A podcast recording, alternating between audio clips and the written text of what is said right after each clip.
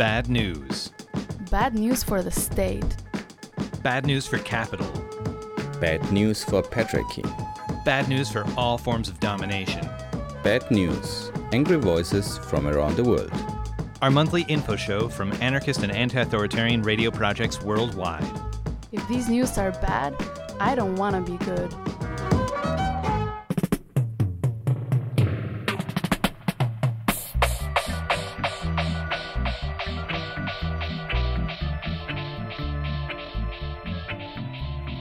Hello, you are listening to episode 38 of Bad News, the monthly radio show of the Anarchist and Anti Authoritarian Radio Network.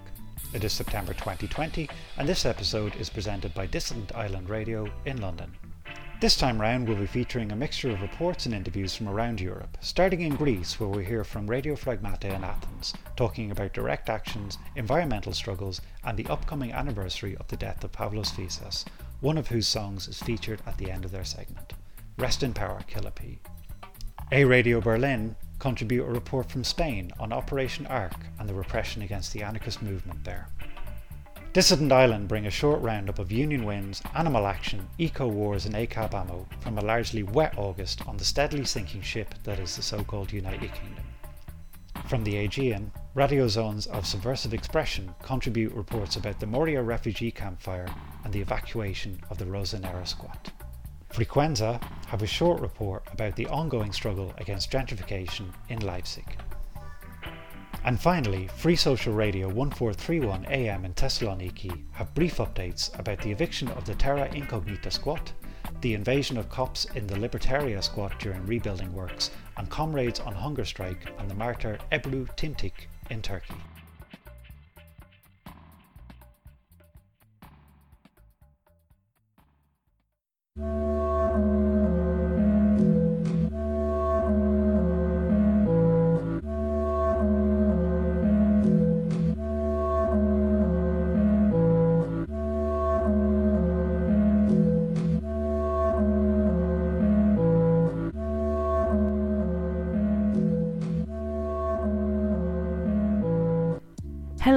Everybody. Hope you all are safe and stand strong. We are Radiofragmata from Athens, Greece. So, another month and another report on the situation here in Greece. There has been no calm in the repression by the state, nor any peace for the marginalized and excluded. Another historical squad has been evacuated. The economic despair many already face is finally appearing before their eyes. Society drifts towards the right at the instruction of state media, and the largest concentration camp housing migrants in all of Europe has been engulfed in flames, displacing thousands as we speak. Like the rest of the world, each morning greets us with new concerns, disasters, and precarity. We share this information in the pursuit of relentless and borderless solidarity.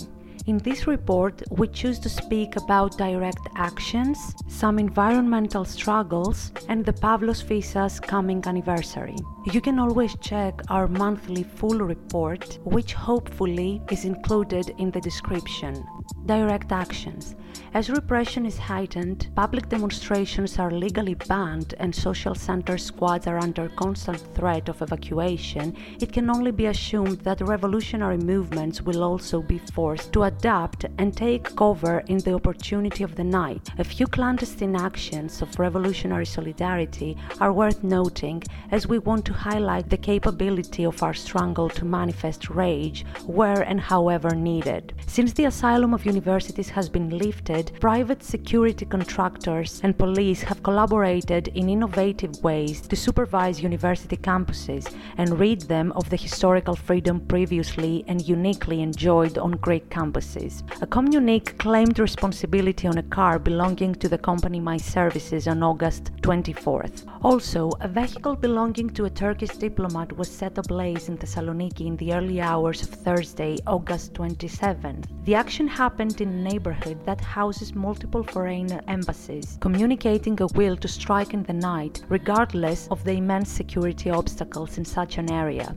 The action was declared in solidarity with Ebru Timtik, who passed away inside one of Erdogan's prisons after a 238 day hunger strike. A communique for the action also declared solidarity with the Terra Incognita squad and appears to have been timed to recognize the international call of solidarity with political prisoners called for August 23rd to the 28th by the anarchist Black Cross. Late in the night on August 30th, the personal car of a well known fascist in Patras known as Stefanos Tsonakidis was destroyed by arson while it was parked in front of his house. Stefanos used to be a member of the neo Nazi group Golden Dawn and has now joined an even more fascist splinter group of Golden Dawn created by the notorious neo Nazi Ilias Kasidiaris. The action was declared by Anti Fascist Action and sends a clear message that these fascists will never be safe, even in their homes. Nature updates. As mentioned in Pro Report, the environmental situation is in ongoing escalation as the government seeks to compensate for the loss of tourist money. In the region of Pilio, Volos, where we have mentioned struggles against the privatization of water, the state has begun expanding its attempts to take control of water supplies in the biologically diverse mountain region. In line with other community assemblies in the region, such as Tayates, the village of Drakia has established a popular assembly to prevent development and control of natural water sources. Popular assemblies in villages across the region has given broader strength to a movement to defend the land against desperate developers and opportunistic business elite. The struggle against industrial trash burning also continues in Volos. Struggle continues against the development of wind turbines with specific blockades and resistance set up in on the island of Tinos. Police have been moved by the state into villages and onto islands or in order to counter popular resistance. They move police in order to halt traffic and escort industrial machinery or lock down regions in order to destroy mountain stops before any resistance can be conducted fires has also continued to blaze, with either climate change or the classic Greek developers setting forests and land ablaze, hoping to effect future regulation over building. Regardless of who or what is responsible, capitalism is to blame. Village assemblies and movements are continuing to act and come together, though, against dams, development, and in broader defense of the land. As the climate crisis rages on in line with industrial ambitions, we can expect an inevitable increase in tragic ecological events, however, a parallel growth of resistance to them. Pavlos Fyssas anniversary is coming. As you listen to this, it will be just days or the days for the anniversary of Pavlos' death at the hands of neo Nazis from the Golden Dawn group. September 18th marks seven years since he was murdered. Since then, the only justice we have seen for his murder was an anonymous killing of two fascists from Golden Dawn and the broader resistance to fascists by the movement since his death that is demonstrated in the streets. The state continues to play games in their courts, fluctuating prosecution based on media attention. However, an alleged verdict is expected October 7th. Fascists have joined the global train of conspiracy theories. New efforts by Golden Dawn and other neo Nazi groups have gone into challenge coronavirus restrictions, 5G, and other nonsense with influence from American and German right wing counterparts scuffles have broken out in the streets as lines are being highlighted even more intensely in the already politically polarized Greek society. Fortunately, anti fascists were able to find the leader of Golden Dawn and attack him with water bottles while he was vacationing.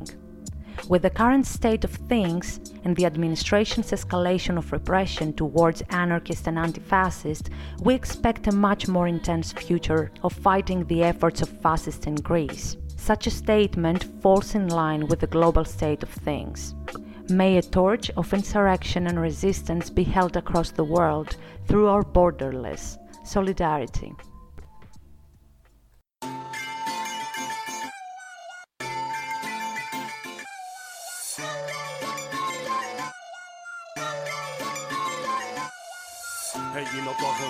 Μια μεγάλη φυλακή. Και εγώ ψάχνω έναν τρόπο τα δεσμά να σπάσω. Έχω ένα μέρος που με περιμένει εκεί. Σε μια πολύ ψηλή κορφή πρέπει να φτάσω Γι' αυτά. Πλώνω ξανά πολύ ψηλά τα δυο μου χέρια Για να κλέψω λίγο φως από τα λάμπερα αστέρια. Δεν αντέχω εδώ κάτω και κοντεύει να με πνίξει Των ανθρώπων η μιζέρια. Τόσο όσο και θλίψη Δεν αντέχω. Άλλο κι όλοι αυτοί δεν μου ταιριάξαν Πήρα τ' άλλο μονοπάτι και όχι αυτό που μου χαράξαν. Ήταν δύσβατο σκληρό και με παγίδες πολλές. Αγάπες, κάρτες και φίλοι, φαρμάκερες οχές Είχε τέρατα με παράξενες στολές Που παράμονευαν πάντοτε κρυφά μες στις σκιές. Μην κοντοσταθείς, απρόκειται να ακολουθήσεις Τα δόντια σφίξε γερά και μη δακρύσεις. Εγώ το πήγα και το έφτασα στο τέρμα Και όπως γράφουν στα βιβλία οι παλιοί σοφοί όταν θα φτάσει Ο ήλιος στο τελευταίο γέρμα Θα βάλουνε φωτιά από ψηλά οι αετοί. Για σους με πρόδωσαν με πίσω μαχαιριές Θέλω να ξέρουν ότι Σιγά μην κάψουν Και για αυτές τις αγάπες τις παλιές Θέλω να ξέρουν ότι Σιγά μην κάψουν Κι όσοι μ' απειλήσαν με πυρηνάδες Μα θέλω να ξέρουν ότι Σιγά μην φοβηθούν Να έρθουνε να με βρουν στην κορυφή ψηλά τους περιμένω και Σιγά μην φοβηθούν Μου είπα να μην κάνω όνειρα τρελά. Να μην τολμήσω να κοιτάξω τα αστέρια. Μα εγώ ποτέ μου δεν τους πήρα σοβαρά. Πήρα τον κόσμο ολοκληρώ στα δυο μου χέρια. Θέλουνε τώρα να μου φτιάξουν μια θωριά Που έχει πάνω της στο φόβο την ασκήμια Και ένα κλάμα γοερό και μια λυσίδα βαριά. Κουβαλάει την κατάρα των θεών και την βλασφήμια Δεν θα δακρύσω μα δεν και θα φοβηθώ δεν θα αφήσω να μου κλέψουν τα όνειρά μου ελευθερά ψηλά. Πολύ ψηλά πετώ Κι όλοι ζηλεύουν τα περήφανα κι αδές με τα φτερά μου. Και περιμένω κι άλλα αδέρφια για να βγουν. Σ' αυτή την κορυφή που όλους περιμένει αρκεί. Να μην δακρύσουν και να μην φοβηθούν. Σ' αυτή την έξυπνη απάτη την καλωστημένη. Για σους με πρόδωσαν με πίσω μαχαιριές Θέλω να ξέρουν ότι Σιγά μην κάψουν. Και για αυτές τις αγάπες τις παλιές Θέλω να ξέρουν ότι Σιγά μην κάψουν Κι όσοι μ' απειλήσαν με πυρηνάδες Μα θέλω να ξέρουν ότι Σιγά μην φοβηθούν Να έρθουνε να με βρουν στην κορυφή ψηλά τους περιμένω και Σιγά μην φοβηθούν Για σους με πρόδωσαν με πίσω μαχαιριές Θέλω να ξέρουν ότι Σιγά μην κάψουν Και για αυτές τις αγάπες τις παλιές Θέλω να ξέρουν ότι Σιγά μην κάψουν Κι όσοι μ' απειλήσαν με πυρηνάδες Μα θέλω να ξέρουν ότι Σιγά μην φοβηθούν Να έρθουνε να με βρουν στην κορυφή ψηλά τους περιμένω και So, up next, we're going to hear from A Radio Berlin, who had the opportunity to talk with comrades from the Burning Arks Collective, which does solidarity work around a police operation not so well known outside of Spain called Operation Ark, which took place in May of 2019. In order to protect the identity of the people interviewed, A Radio Berlin has re recorded the interview with their own voices. Hi, thanks for taking the time to do this interview. Could you start by telling us who you are? El grupo Quemando Arcas nace The group Burning Arks began in solidarity with comrades accused in the Operation Ark. Our intention is to create and spread content about repression, its effects, and solidarity. We understand this operation as a blow against the anarchist movement as a whole, and we don't want it to be only up to the accused to face the repression. We do not pretend to talk on their behalf, and all of our work is the result of a collective effort. y todo nuestro trabajo es fruto de un esfuerzo colectivo. To have some context, it would be good that you say a bit more about this Operation Ark. What happened? El 13 de mayo de 2019 On the 13th of May 2019, the police forcefully entered two occupied houses in Madrid. One of them was the occupied anarchist space Ambush, Espacio Ocupado Anarquista La Emboscada. From the beginning, the only thing that was communicated to those living there was that they would only register things and detain two people under terrorism charges, without any further explanations. The raid lasted about six hours and it was centered around confiscating any electronic devices, notebooks, anarchist propaganda, tools, and clothing. The two comrades were detained for a couple of days and then were set free without any precautionary measures while they awaited trial. It was five months after this when all of a sudden the public prosecutor asked for precautionary measures for the two accused. And so the judge decided to take away their passports, forbid them to leave the country without a judiciary permit, and demand that they show up to sign in at the court twice a month. With or without precautionary measures, we assume that the comrades and their surroundings have been under police surveillance, phones tapped, etc. han estado bajo vigilancia policial con escuchas telefónicas, etc. Later on, we will talk in more detail about the repression surrounding this case, but let's stay now with the state operations. This is not the first operation of this type against anarchist people and structures. Before, we had Pandora, Piñata, ICE. Can you see something systematic in all of this? And what does it have to do with the state and its repressive efforts? Vemos que se mantiene en todos los casos We can see in all these cases a great effort from the state in associating anarchist environments and ideas with what they call terrorism. However, this time the strategy is different. In Pandora and Pinata, they investigated interpersonal relationships and politics in order to trace a diagram of an anarchist terrorist organization, but in the end, they had an organization to which no actions could be attributed. In this case, the investigation starts with a series of actions with presumed terrorist aims because of the anarchist ideas under which they have been reivindicated. But the accusations are not strong enough to attribute these actions to the two people being accused. From here, the police are making the effort to search for more people and relationships. We see something very systematic in the police strategy which goes beyond the punishment of certain specific crimes, such as the burning of a bank or smashing up a shop window. The entire narrative, which pretends to relate anarchist ideas with terrorist aims and the cheap but insistent attempts to find this hypothetical anarchist terrorist organization, seem to open up a door which makes it easy to repress anarchist spaces. It also presupposes a periodic repression towards the movement which doesn't require any justification. Because even though it ends in dozens of archived cases without proofs, it continues to greatly wear down the movement when it comes to dealing with fear, surveillance, financial strains, etc. con la vigilancia, con el gasto económico, etcétera, etcétera. In the Pandora cases, it was assumed that the possession of a Rise Up email account and a black notebook were enough proof of something sinister. How is the situation in this case? In this case, there are many things inside the investigation with which it isn't clear if they are accusations or not. Many of them have no proof, and others are supported by clues that cannot be sustained. For example, it is a reason for suspicion that one visits counter information websites or reads communiques or news on these sites. For us, the fact that Rise Up or Contramatriz are mentioned in the investigations only show the efforts to criminalize things that are not crimes in and of themselves, and that are part of a culture and struggle of anarchist spaces. Same goes for showing support towards certain struggles or being in solidarity with the two imprisoned comrades. In this sense, we think it is important to not play along with the police and continue to support these projects, struggles, and comrades. Estos proyectos, luchas y a estas personas. Are there people in preventive custody or something like that? What do you know about the development of the investigations? No, de momento solo hay dos personas encausadas. No, at the moment there are only two people accused, free and awaiting trial, complying with the precautionary measures. At the beginning, the lawsuit was secret, but when it was revealed, we found out that the two comrades were being accused of like 10 actions revindicated on the internet. Since then, the police have been writing reports to the judge with which they have been able to add more than 20 actions that have taken place in the last three years. Right now, the investigation seems to be centered more on what appears on the counter information websites and analysis of the material that they confiscated in the raid. Análisis del material que incautaron en la redada. Tell us a bit about these actions. What were they about and what is their relevance for the anarchist struggle, but also within the repressive concept of the state?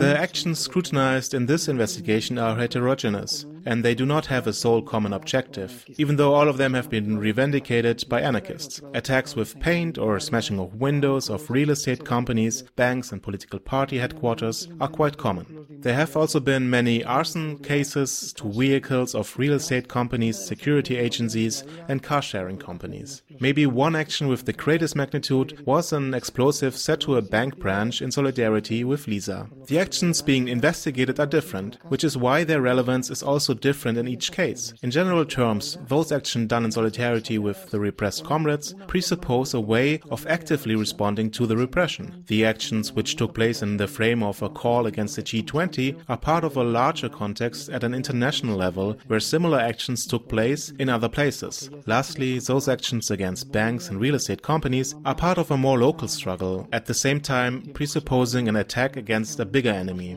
because they are companies which influence the configuration of cities. In general, these actions don't seem to be of huge relevance for the police, although they are used in an excuse to hit the movement, and some of them do worry them more because they show certain preparation and organizational capacity, according to the public prosecutor's report of 2018 on anarchist terrorism. Según el informe de la Fiscalía de 2018 sobre el terrorismo anarquista. Has there been any repercussion to society related to this case in the media or solely in the anarchist circles? How is this operation being discussed? En los últimos años, en el Estado español, In the last years, there seems to be a strategy within the Spanish state of silencing in the media when it comes to many actions and struggles that have a more subversive perspective. In the case of the previous operations, the media repercussions were huge. However, that has not been the case now. The last operations ended up being archived, with articles questioning the professionalism of the police, which makes us think that this time around they want to avoid this embarrassment.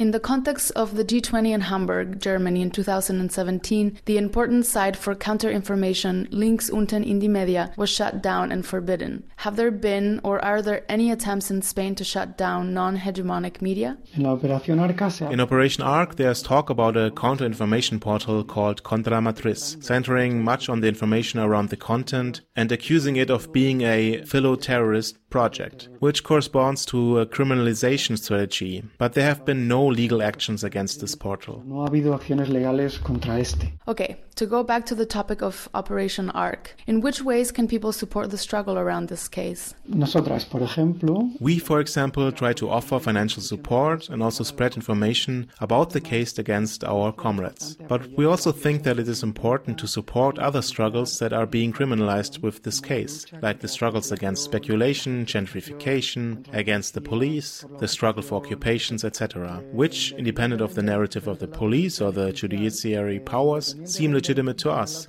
and we wish them to spread. parecen legítimas y queremos que se extiendan. Where can we find more information? Se ha diseñado recientemente una web Recently, a website was designed in order to centralize all information surrounding this case, quemandoarcas.noblogs.org. On this site, one can find downloadable resources to support the case, future callouts, information, and some reflections on repression. All the material is in Spanish, but we are working on translating some of the resources, and of course, we encourage you to contribute in this task. Os animamos a contribuir de esta manera. Is there something else you would like to say? Que no reconocemos la clasificación That we don't recognize the classification that the state imposes on our comrades as innocent or guilty. For us, the only thing that's clear is that they are anarchists. They are, as are we, enemies of the state. We understand this repressive blow and other such blows as a part of a logic where they are not only attacking two people but an entire political environment. Furthermore, we consider the actions that are being put on trial as legitimate, and we do not want anyone serving a sentence for them. So we don't care if the accused are innocent or guilty. To revindicate them as innocent would point somewhere else, and it would also delegitimize these actions, starting from the logic of the state, which also establishes this dichotomy, in the same way that it delegitimizes them when someone is recognized as guilty. For anarchy and the destructions of all prisons. culpable. Por anarquía y por la destrucción de todas las cárceles.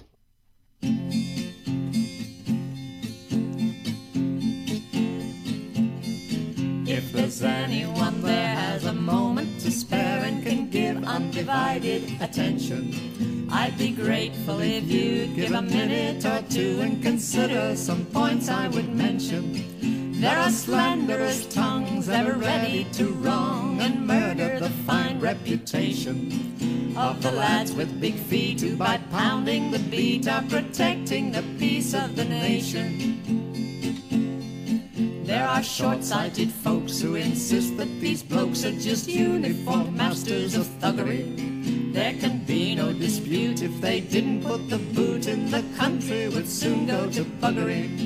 So try and keep calm when they're twisting your arm or planting a fist in your gob.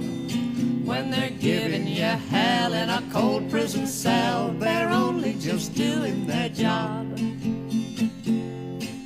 When Hitler and co were running the show, assisted by Germany's coppers. If a nose was too big or a mind was too active, its owner was sure of the chopper. socialist, communist, Jews and trade unionists landed up dead or in quad. And the police were in there, of course, doing their share. Ah, but they were just doing their job.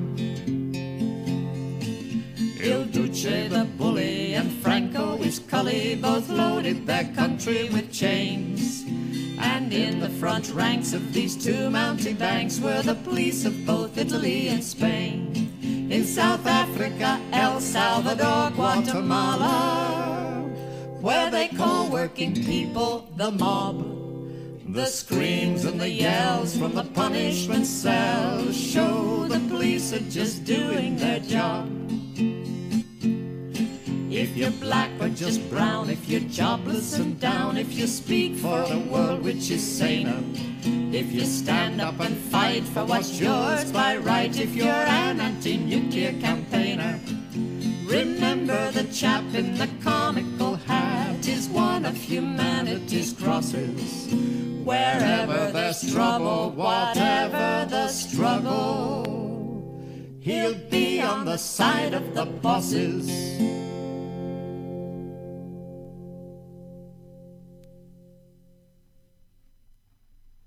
These are the angry voices of Dissident Island Radio from London.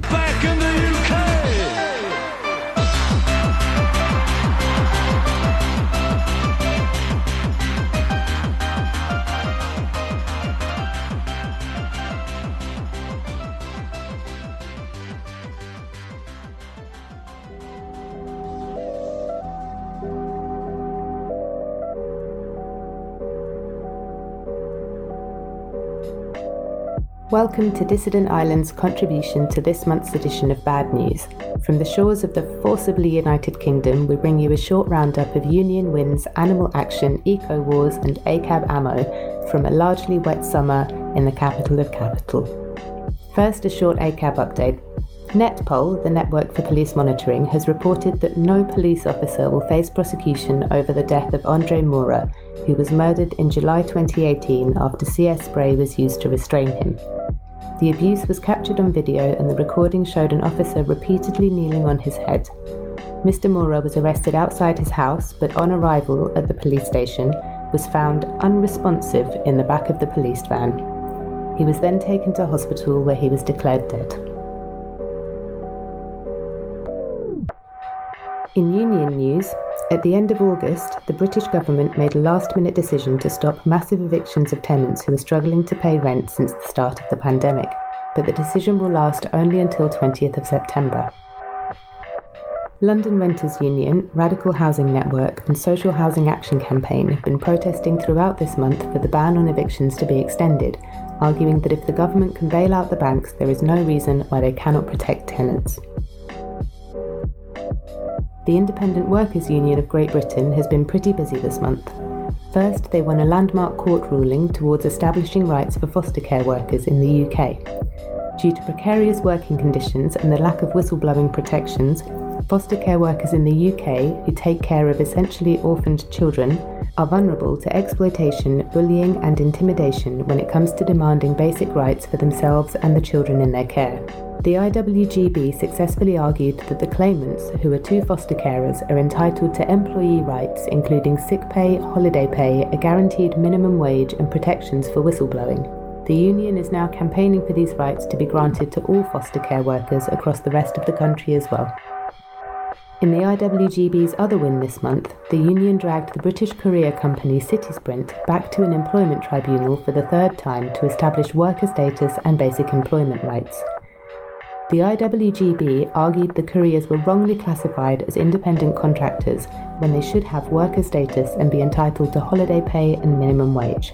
The IWGB said it was appalled that it had to take Citysprint to the tribunal three times because the company was so determined to deny workers of basic protections, but that this victory shows that even when the terms of contracts are manipulated, union organising can still win the fight for workers' rights.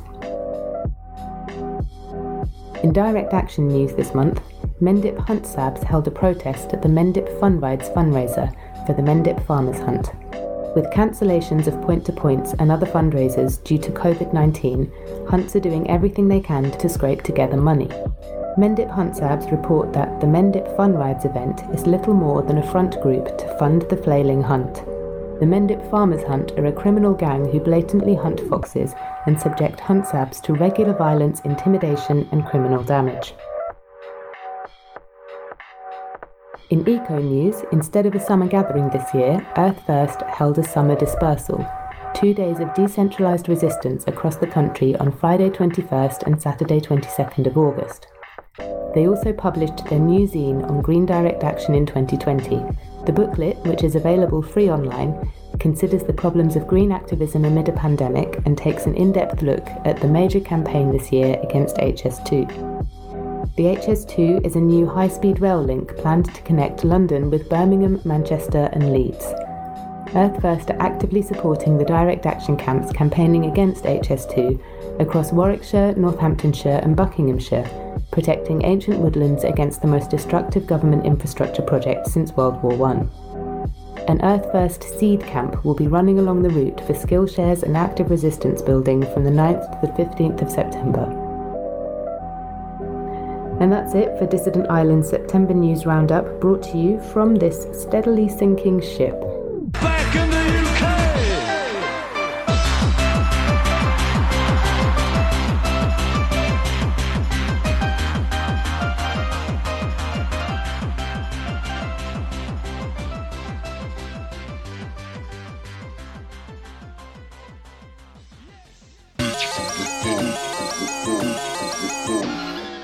This is Bad News, episode 38 of September 2020 by the Radiozones of Subversive Expression.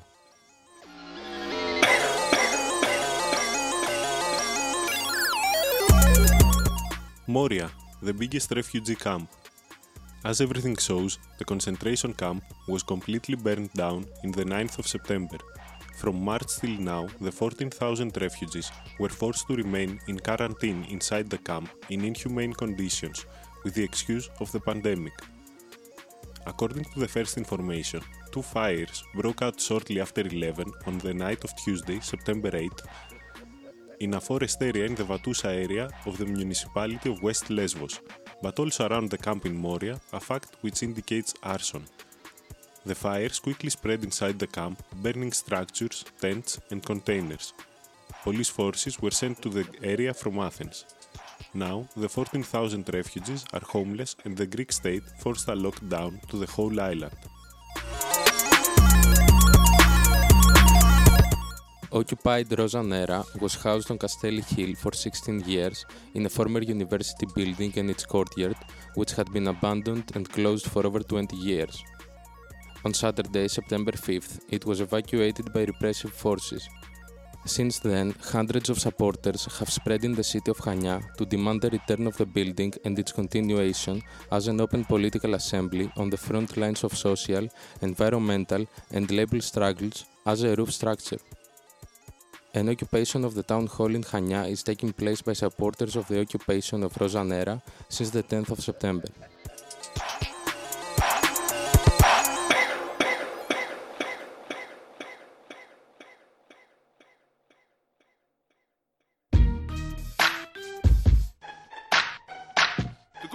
Law these days, right, is that criminals know their rights better than their wrongs. What do you mean routine check? I didn't take this route to be checked. Sounds like you routinely check any using jeans and crepes. What do you mean routine check? I didn't take this route to be checked. Sounds like you routinely check any using jeans and crepes. I 10 to 9, Teddy tends to not have time. That's when Teddy wants to decline to entertain all your piss taking jibes. I tell you my name I'm identified by. And when the station verifies, you realize what I tell you is right. Your hand dips inside my black Stan Smiths. Russell's my CK boxers. Love nearly grab man's dick. Snatchable. Sorry, I didn't mean snatchable. But that name feels so comfortable. And I find it so fun to talk. Cause snatchable ain't done nothing at all. You and your sidekicks getting kicks off my side's embarrassment. But you'll see me end up in the van again. You will hear the cell door slam again. What do you mean routine check? I didn't take this route to be checked. Sounds like you routinely check any using jeans and crepes. What do you mean routine check? I didn't take this route to be checked. Sounds like you routinely check any using jeans and crepes. What's the problem, officer? Just a routine check, mate. That's why we stopping ya. This is the first time now, I must be popular. Never knew why I had fans. Well, it's me autograph. As you can see, it's all there. The year I bought me car. License insurance is all proper. Listen, I'll make that decision. You just keep it on guard, Mr. Tony Mitchell for Man Apart. Do you all saggy jeans out like it's a wild wear jacket twice your size like you're carrying arms? Chick have Santa, ya? What? You having a laugh? If this is what I'm being held for, kiss my ass. I son you all me papers. Now what more do you need? Now come on, son. Now where you hiding all the weed? Is it in the glove compartment under the seat behind the sun visor? Smart, very neat. Now listen, son. You might as well tell me what you got. What you on about? Obviously your pants flock. Trying to put me wrist in cuffs? I think not. I know I ain't got no skunk to just been soft. What do you mean routine check? I didn't take this route to be checked. Sounds like you routinely check any using jeans and crepes. What do you mean routine check? I didn't take this route to be checked. Sounds like you routinely check any using Aw, jeans man. and crepes. What the fuck you want from me? God just wants to be left alone, so don't even bother me. Interrupt me and accuse me wrongfully. I ain't got the time, this is long for me. Blah blah blah. King Robinson, 21st to the 5th, 85. Forest Gate Hospital. You know the kids were, you're pissing out of breath cause you lost them all. You won't find the box immersed, so spare me the time and I stop and search. Two black boys and they got a murk. If it was stolen, why would we stop the murk? You pulled us to try and find problems, like Jay-Z and 99 problems. I'm a bad boy anyway, always got protection. 99 condoms. Yeah, officer, cool some of feet. Dealing little drugs and my boots smell of weed. routine check? I didn't take this route to be checked. Sounds like you routinely check any using jeans and crepes. What do you mean routine check? I didn't take this route to be checked. Sounds like you routinely check any using jeans and crepes. Oi, oi, I don't get many routine checks, these bros are not the same. Apart from that day off the train from that Tottenham game. I do tend to end days in the police station on occasion lately, once a week maybe. I get a crime reference number for my most recent phone. The police code, that's a code for a free phone. Take one camera phone, tell them I got Jack to the phone, when in fact, actually though, the previous evening back at home, I played babyfoot, no one Jack my phone. I madly gambled my phone and got smacked by my bro. What do you mean routine check? I didn't take this route to be checked. Sounds like you routinely check any using jeans and crepes. What do you mean routine check? I didn't take this route to be checked. Sounds like you routinely check any using jeans and crepes.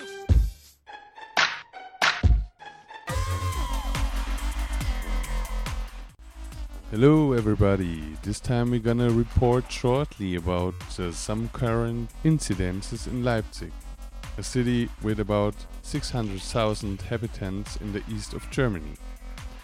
In the end of August and the beginning of September, the ongoing struggle against gentrification and the attempt to connect local ongoing conflicts with the perspective of international solidarity had a little climax here. At the 21st of August, some people squatted a house in Ludwigstraße 71 with the self declared aim to recapture public spaces, establish non commercial locations, and create attention for empty houses as the ongoing process of gentrification in the town. The squad was sadly evicted on the 2nd of September. As a reaction on it, a demo took place in the Eisenbahnstraße neighborhood. It was really dynamic and determined. Cops were attacked, barricades built and lightened up.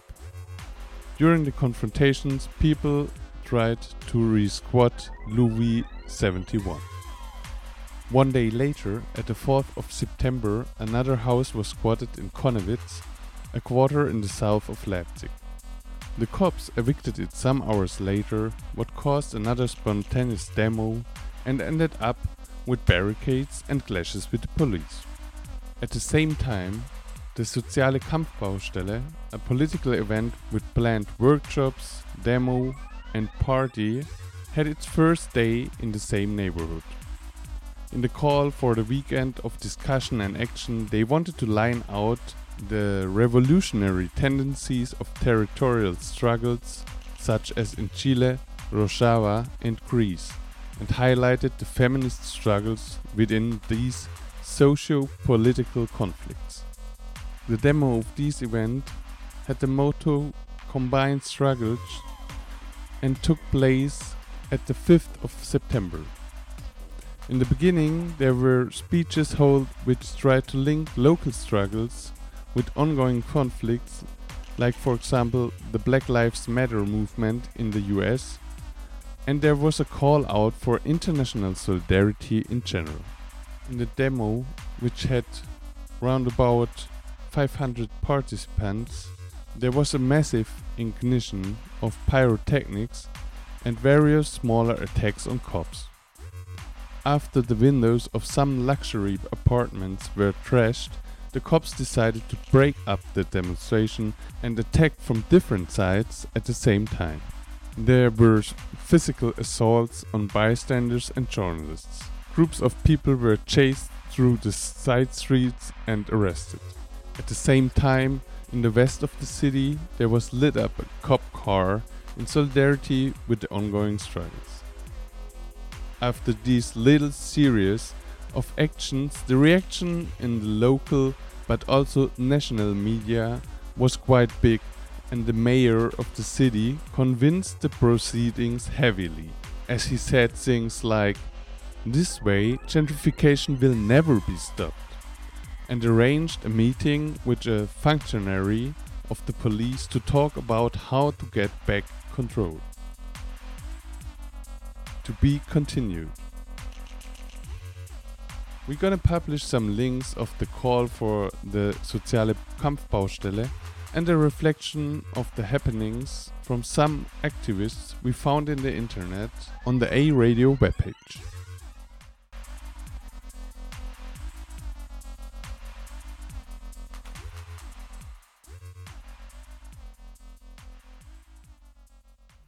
I think um, it's a very, very sad day for this country, and I think we lost it a bit Why did uh, you lose it? Why did uh, police lose control? because the people, I think in England, you just do not expect people to be so vicious and violent against the ordinary British police officer and against people's personal property.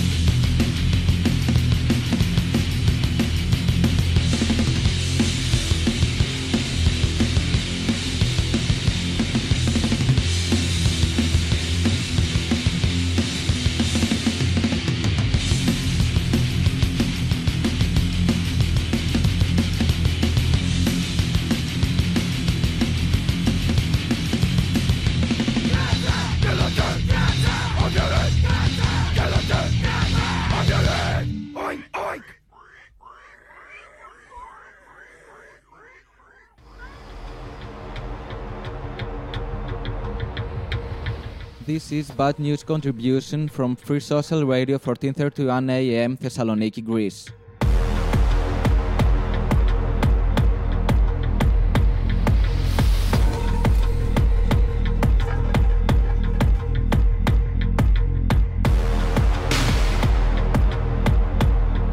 The eviction of Terra Incognita squad in Thessaloniki. On Monday, August 17, police forces intrude in the squatted building of Terra Incognita in Thessaloniki, conduct researches for hours, and evicted it. The building was occupied in 2004 and hosted apart from the political and managing assembly of Terra Incognita, a self organized typographic collective, and a gym. They confiscated equipment from the following structures that existed in the squad first aid clinic, gym, library, printing house, and also a big archive of posters and printed material that dates back many decades ago. Soon, people in solidarity gathered near the building and moved with a small demonstration near the spot. Since then, many actions that show solidarity to Terra Incognita have taken place, like protests with PA system, interventions and demonstrations all around Greece, and around 1,000 people supported the demonstration on September 8 in Thessaloniki.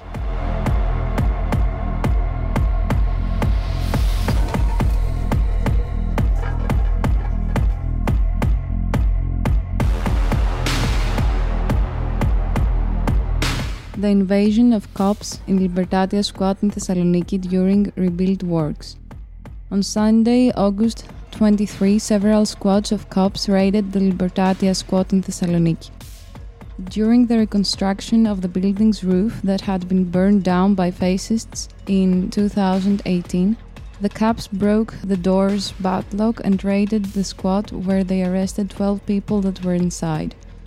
They also confiscated several building tools and other necessary material for their reconstruction of the roof, as they had done one month before. Other than the 12 arrested people, the cops held two more comrades that were standing outside the building and released them a couple of hours later.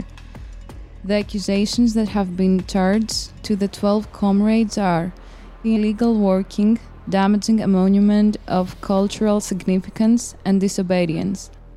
On Saturday, 5th of September, a gathering took place outside of Libertatia Squad with almost 150 people in solidarity, and one part of the work for reconstruction of the roof has been completed.